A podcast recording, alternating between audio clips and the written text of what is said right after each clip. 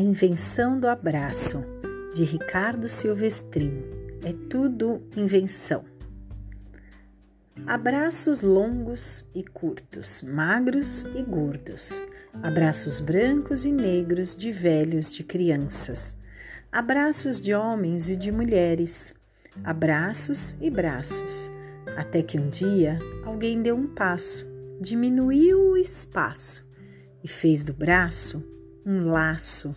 Foi um sucesso, virou moda e hoje, até na hora do fracasso, se abraço, há abraço.